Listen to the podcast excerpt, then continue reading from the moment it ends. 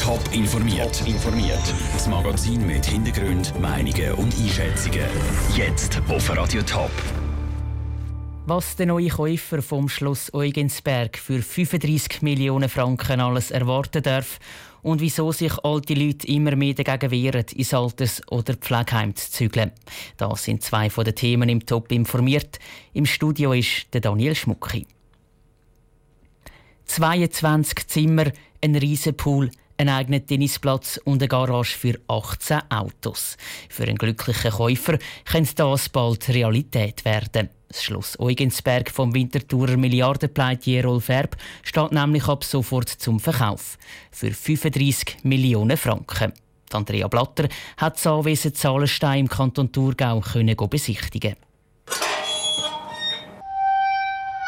Vom riesigen Eingangstor führt eine lange Allee vor Schloss Eugensberg. Schon dort bietet sich eine spektakuläre Aussicht. Rundum grüne Wiesen und Wald und mit ein Schloss. Hinter dem Schloss liegt der Bodensee, direkt vor dem Eingang der riesige Swimmingpool mit einer Fläche von 900 Quadratmetern. Für den Martin Wenk vom Konkursamt Thurgau sind das die zwei absoluten Highlights. Mir persönlich gefällt der schöne Schlosspark der ist natürlich gut und der Swimmingpool mit den zwei Annexbauten ist sicher auch cool, um mal dort äh, im Sommer zu sein. Und wer im Sommer nicht gerne schwimmt, für den hat es ein Stück hinter dem Pool auch noch einen eigenen Tennisplatz.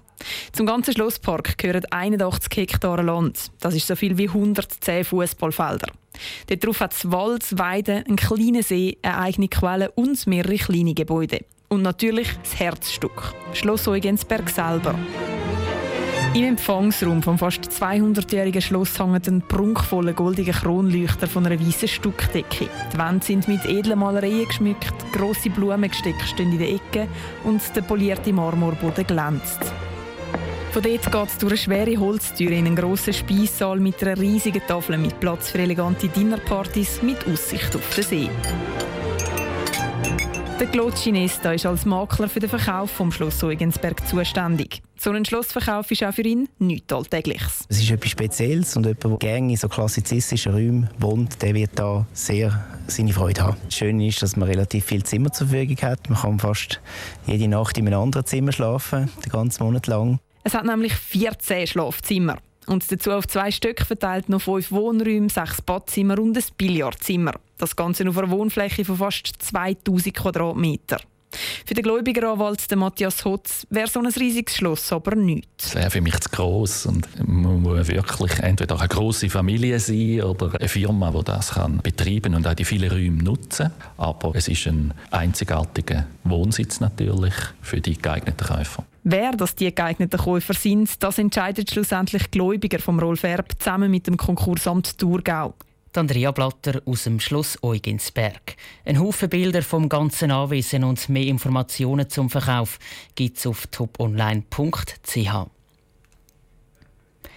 Sozialhilfebetrüger sollen im Kanton Zürich nicht wie Schwerverbrecher behandelt werden. Trotzdem wird Ihnen der Zürcher Regierungsrat Mario Fehr genau auf die Finger schauen. Ich bin der festen Überzeugung, dass es Sozialdetektiv muss haben, aber dass wir eine maßvolle Regelung brauchen. Die Vorstellungen von so einer massvollen Regelung gehen bei den Parteien aber weit auseinander, wie der Beitrag von Michel Ickimann zeigt. Detektive, die vor einem Haus lauern und mögliche Sozialhilfebetrüger filmen oder in einem Auto mit einem GPS-Gerät verfolgen. Geht es nach dem Bund, soll das Bild Realität sein. Für den Kanton Zürich dagegen kommt das nicht in Frage. Er will technische Hilfsmittel wie etwa GPS-Geräte bei Verfolgung von Sozialhilfebetrügern weiterhin verbieten. Das hat der Kanton heute bei Präsentation vor Totalrevision vom veralteten Sozialhilfegesetz bekannt gegeben. Die Zürcher FDP-Kantonsrätin Linda Gamenisch stellt sich auf die Seite vom Bund. Wir wollen auch keinen Wildwuchs, ich will auch keinen Schnüffelstaat. Aber ich kann mir eben schon vorstellen, dass es unter gewissen Umständen halt einfach nötig ist. Jetzt zum Beispiel, dass man jemanden halt muss können observieren muss, der mit dem Auto unterwegs ist. Also ich kann mir nicht vorstellen, wie wir dann das sonst machen sollen. Ein anderer Punkt, wo sich die Zürcher Variante von der vom Bund unterscheidet, ist, wer kann entscheiden, dass ein möglicher Betrüger observiert wird. Beim Bund dürfen das auch Versicherungen, beim Kanton nur offizielle Behörden wie etwa Gericht. Der Beat Bloch der Grünen Fraktion im Zürcher Kantonsrat teilt die Meinung vom Kanton. Untersuchungen sind aber nur nötig, wenn wirklich klare Verdachtsmomente da sind. Das äh, soll ein Gericht überprüfen und nicht wie im Bund allein eine Versicherung selber können entscheiden. Also es geht um schwere Persönlichkeitseingriffe. Das neue Sozialhilfegesetz ist jetzt bis Ende Jahr in Vernehmlassung. Bis dann können sich alle zum Gesetzesentwurf äußern.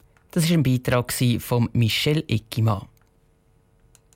Im Alter so lange wie möglich daheim bleiben. Das wollen im Kanton Zürich immer mehr pflegebedürftige Leute. Sie lassen sich lieber von der Spitex betreuen, statt dass sie ins Alters- oder ins Pflegeheim zügeln. Caroline Dettling hat nachgefragt, wie das in den anderen Kantonen im Sendegebiet aussieht. Gut 1000 zusätzliche Pflegebetten braucht es im Kanton Zürich in den nächsten 20 Jahren. Das ist die aktuellste Prognose. Vor drei Jahren hat der Kanton noch erwartet, dass es dreimal mehr, also 3000 Pflegebetten braucht. Ähnlich sieht die Entwicklung in den Kantonen Thurgau und St. Gallen aus. Die Barbara Wittmer vom Amt für Soziales St. Gallen sagt, die ambulante Behandlung treffe die Bedürfnisse der Leute. Jeder ist möglichst gerne im vertrauten Umfeld, die Ich denke, man hat auch mehr Entscheidungsmöglichkeiten, wenn man die ist, mehr Autonomie. Und im Heim ist dann halt schon der letzte Umzug dorthin.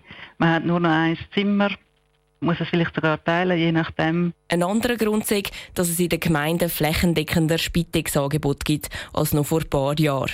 So können die Leute praktisch in allen Regionen Spitex-Dienstleistungen brauchen. Die Kantone finden es gut, dass den Leuten ihre Wünsche erfüllt werden können und sie möglichst lange daheim bleiben können. Trotzdem gibt es bei dem Trend laut Susanna Schuppisser vom Amt für Gesundheit im Kanton Thurgau auch Herausforderungen. Wir haben einzelne Spitex-Organisationen, die 20 oder 25 20 Prozent pro Jahr zugenommen haben an den Leistungen, wo sie haben mehr müssen leisten, mehr Personal entsprechend müssen einstellen. Das ist sicher eine grosse Herausforderung.